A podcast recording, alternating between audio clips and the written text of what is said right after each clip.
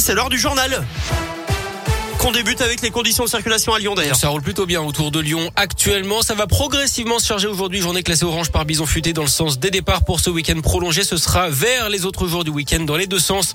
Des perturbations également à la SNCF ce week-end avec des travaux en gare de la Pardieu. Ça va commencer demain matin à 5h jusqu'à lundi midi. Trafic adapté sur une dizaine de lignes dont Lyon-Bourg, Lyon-Sainté et Lyon-Clermont. Certaines lignes arriveront à Lyon-Perrache où seront desservies en car. L'école la plus prestigieuse de Lyon dans la tourmente. La présidence de l'ENS n'a pas suffisamment pris la mesure du problème des violences sexuelles qui ont touché l'établissement ces dernières années. Ce sont les conclusions d'une enquête diligentée par le ministère de l'enseignement supérieur et de la recherche Colin Cotte. Oui, les investigations ont été menées par l'inspection générale de l'éducation après des révélations dans la presse. Au total, 27 situations de violences sexuelles et sexistes ont été comptabilisées depuis 2017, dont 9 viols.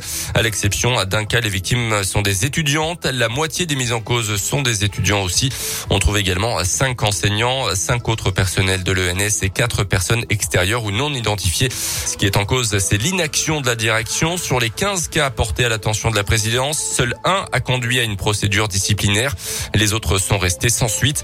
Les enquêteurs pointent pêle-mêle le manque de cohérence dans le traitement des situations, le peu d'empressement à agir et le sentiment de peur et de défiance chez les victimes. Merci Colin. La présidence de l'ENS se dit résolument mobilisée pour poursuivre les démarches de prévention et de lutte contre ces violences. Une nouvelle démarche a d'ailleurs été mise en œuvre hein, dans l'établissement. Le rapport d'enquête la trouve encore perfectible, perfectible pardon, et adresse sept recommandations pour l'améliorer.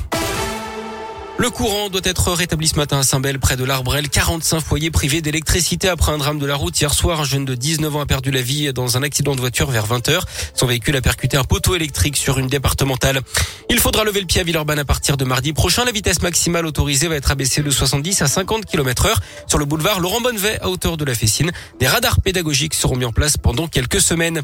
Les suites d'une affaire qui avait beaucoup fait parler à Lyon, des échanges de coups filmés dans le tram T2 dans le 8e arrondissement entre un père de famille et un homme à qui il reprochait de fumer près d'un bébé dans la rame.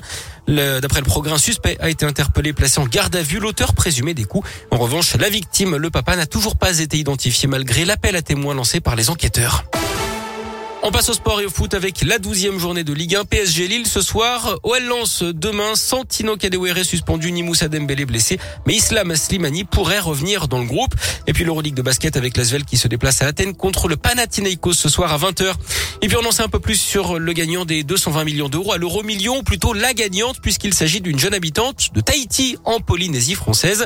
Elle jouait pour la toute première fois et a utilisé le système Flash hein, pour remplir sa grille. En gros, c'est la machine qui a choisi et donc très bien choisi les numéros à sa place. Avec ses 220 millions d'euros, elle compte s'acheter un pied-à-terre sur tous les continents, mais aussi découvrir la neige.